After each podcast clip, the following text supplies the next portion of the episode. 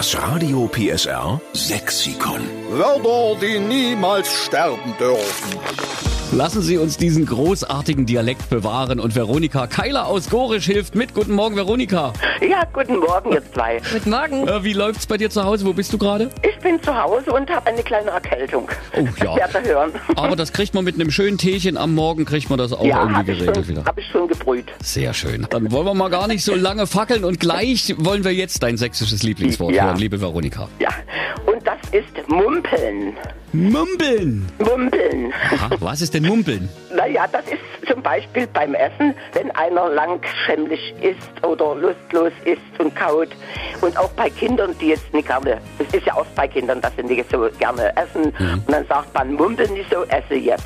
So. Aber noch besser kann ich erklären, wenn jemand sein Gebiss verliert und dann essen muss, dann mumpelt er. Das dauert immer ein bisschen länger, ja.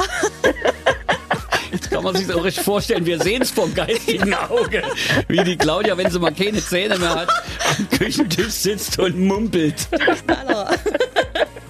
Ach, Veronika, was für ein herrlicher sächsischer Begriff. Mumbeln, das nehmen wir mit auf ins Radio Ja. PSR Sexikon. Da freue ich mich. Ja. Also, dann viele liebe Grüße nach Gorisch, liebe Veronika, und danke für Mumbeln. Wir nehmen es mit auf ins Radio PSR Sexikon, okay? Das ist schön. Ich wünsche euch alles Gute für dieses Jahr. Winke, winke nach Gorisch. Tschüss, Und gute Veronika. Besserung. Ja. Ja, tschüss, danke.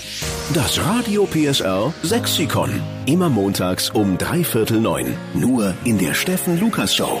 Einschalten.